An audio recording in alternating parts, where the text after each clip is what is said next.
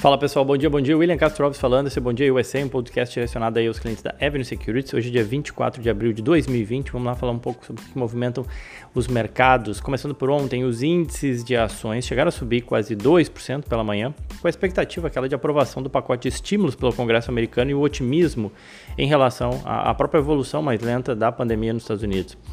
Mas aí teve uma matéria publicada pelo Financial Times no início da tarde que conteve um pouco os ímpetos do mercado. Já já eu comento um pouco mais sobre isso, mas assim, supostamente o primeiro teste com a droga Remdesivir teria falhado, tá?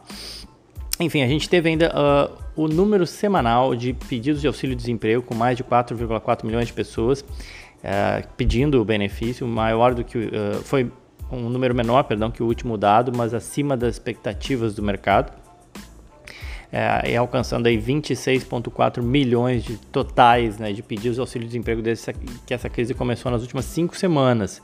É, isso, inclusive, superou o número de empregos que foram criados desde 2009, né, nos últimos vai, 10 a 11 anos, aí, 22,4 milhões de empregos foram criados. Nas últimas semanas, 26,4 milhões teriam sido destruídos, digamos assim. Mas aí vale lembrar que grande parte desses trabalhadores são daqui, do chamada, da chamada gig economy, os gig workers, o que, que, é isso, né?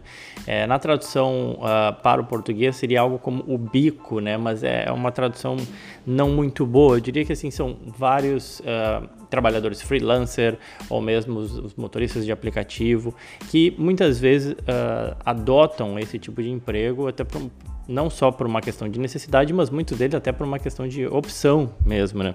E eles podem aplicar para o benefício do seguro-desemprego. Então, ou seja, não necessariamente houve demissões, né? Ou seja, 26 milhões de demissões nas últimas semanas, mas ainda assim, obviamente, não estou querendo aqui diminuir o fato de que houve realmente muita gente pedindo o auxílio-desemprego nos Estados Unidos. Com isso, a bolsa americana fechou ontem praticamente estável, 0,05 de queda do S&P, o Dow Jones subiu 0,17 e o Nasdaq 0,01 de queda.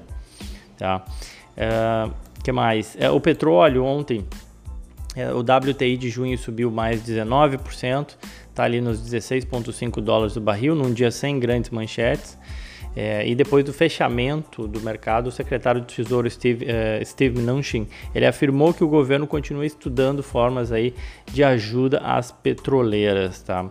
E aí o destaque de alta entre os setores foi novamente o setor de energia, o XLE, o ETF que apresenta o setor subindo 3,2%, obviamente por conta dessas altas de preço de petróleo. É, e pelo lado negativo, o setor de utilities, de utilidades públicas, XLU, o ETF que representa um, o maior dele no caso, caindo 1,7%, com preocupações aí com o consumo de energia durante a pandemia, inclusive os atrasos no, nos pagamentos de faturas. Né? Bom, é, e aí para fechar o nosso panorama de ontem, né, vale lembrar que o dólar, né, não tem como deixar de falar, a moeda americana terminou o dia vendida aí a 5,5285, quase 5,53 praticamente, uma alta de 2,21. Na máxima do dia, é, durante os negócios, chegou, assim, chegou a bater sim os 5,53. Tá? No mês, né, a moeda acumula alta aí de 6,4% já. E no ano a valorização é de quase 38%, 37,87%. E aí de novo, acho que é mais uma lição para a gente que ah, quando bateu os 5, a gente ficava se perguntando, poxa, acho que o dólar já subiu demais. É, então é importante a gente não tentar adivinhar câmbio, sim é, criar uma disciplina e uma rotina de investimento e ter parte da nossa carteira dolarizada, manter parte da nossa carteira dolarizada, ainda que às vezes possa parecer que a gente está pagando um dólar muito caro. Muita gente achou estava pagando um dólar caro nos 4,50 e hoje é fácil dizer que ah, não, não era caro, mas no momento parecia assim caro, mesmo nos 4, 4,50, 4,90, 5 e a gente está aí com o dólar a 5,52, tá? Enfim.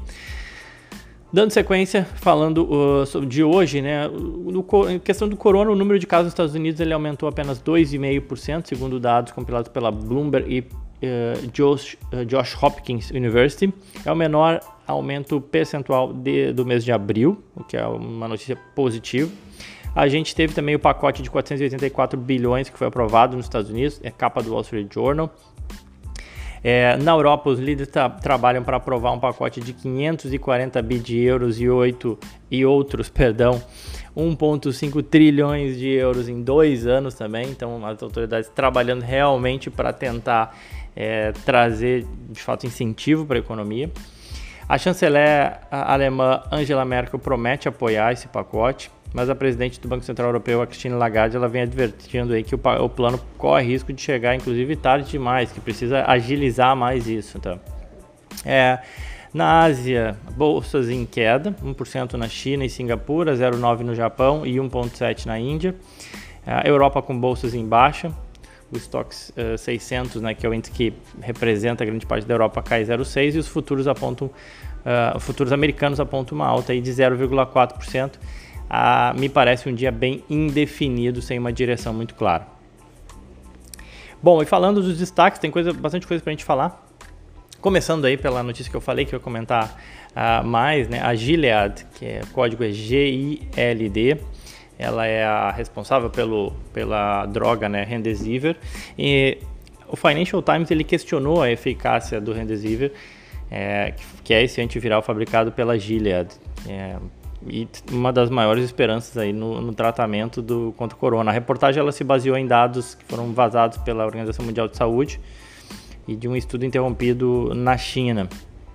A, a Gilead, obviamente, negou que o estudo tenha validade estatística eles reiteraram que os dados coletados até o momento sobre a droga eles são inconclusivos, e, mas que mostram potenciais benefícios em pacientes em estado crítico, é, quando administrado aí poucos dias após os primeiros sintomas. Tá? É, essa notícia foi que ajudou a pesar ontem o mercado, sinal de que talvez a droga não seja tão eficaz assim, e de novo a gente ainda não tem uma vacina. As ações da, da Gilead caíram 4,3% ontem em decorrência dessa notícia. Bom, o que mais? Seguindo, uh, essa semana a gente tem um universo muito grande de balanços, né? Eu já tinha comentado com vocês, então vamos lá falar um pouco uh, deles, né? A gente teve o balanço da Intel que saiu ontem, depois do fechamento do mercado, as ações caíram 5,7% no aftermarket, uh, aftermarket perdão, é, mesmo com um número acima do esperado pelo mercado. E por que, que as ações caíram? Porque a Intel apresentou uma previsão mais negativa para o próximo trimestre, tá? além de é, parar de dar o guidance, né? ou seja, é, é, parar de dar as estimativas acerca daquilo que a, a empresa espera para os seus próximos resultados, exatamente pela falta de visibilidade. A Intel ela vinha acumulando uma queda de 1% só, ou seja, uma performance melhor que o mercado como um todo, né, quando a gente compara com o S&P, e também melhor do que o setor de semicondutores, né? O, o SOXX, que é o ETF que representa né, o, o, as empresas de semicondutores, cai 10%, por exemplo, no ano. Eu acho interessante lembrar que hoje existem diferentes tipos de chips usados em diferentes usos, e isso até explica, por exemplo, a performance de, de algumas empresas de, de semicondutores não ser tão boa, não, não, não estar indo tão bem, né? Porque tem diversos tipos de, de, chips usados em diferentes usos, conforme eu falei, né? Tem aqueles voltados para armazenamento na nuvem, aumento de produtividade, games, mas também tem aqueles que são voltados para a internet das coisas, né? Ou seja, usos discricionários, como é o caso do automotivo, geladeira, uso doméstico, né? Fogão, micro-ondas, enfim e até mesmo a própria automação industrial, que foram setores que sofreram mais, né? Ou seja, as pessoas elas estão comprando comida, mas não estão comprando geladeira, estão comprando é, papel higiênico, mas não estão comprando carros, e isso obviamente afeta aqueles que são mais focados para a internet das coisas e, como eu falei, automação, robótica, que aí tem a ver com a indústria. O que mais? Seguindo. Bom, falar da Target. TGT é o código dela. O CEO da Target preparou o mercado ontem para os números da empresa. Ele disse que a varejista ela se beneficiou do aumento nas compras online, mas alertou que eles vão ter lucros menores devido aos custos mais altos e um aumento nas vendas concentradas em itens mais básicos, de menor margem. Tá? As notícias, obviamente, fizeram com que as ações da, Target chegassem a cair 7% no pré-market ontem, mas elas recuperaram e fecharam com uma queda de 2,8%. Ainda assim, uma queda pesada. Uh, desde o início do primeiro trimestre fiscal, lá em 2 de fevereiro, as vendas nas mesmas lojas da Target aumentaram mais de 7%, ou seja, é um feito realmente a empresa ter conseguido isso. Resultado aí da duplicação das vendas online, os caras realmente cresceram bastante em online, mas que foi parcialmente compensada pelas quedas nas, nas quase 1.900 lojas físicas deles, né? É, apesar da notícia, acho que vale chamar a atenção o fato da mudança de comportamento e adaptação né, ao comércio online que a Target veio apresentando.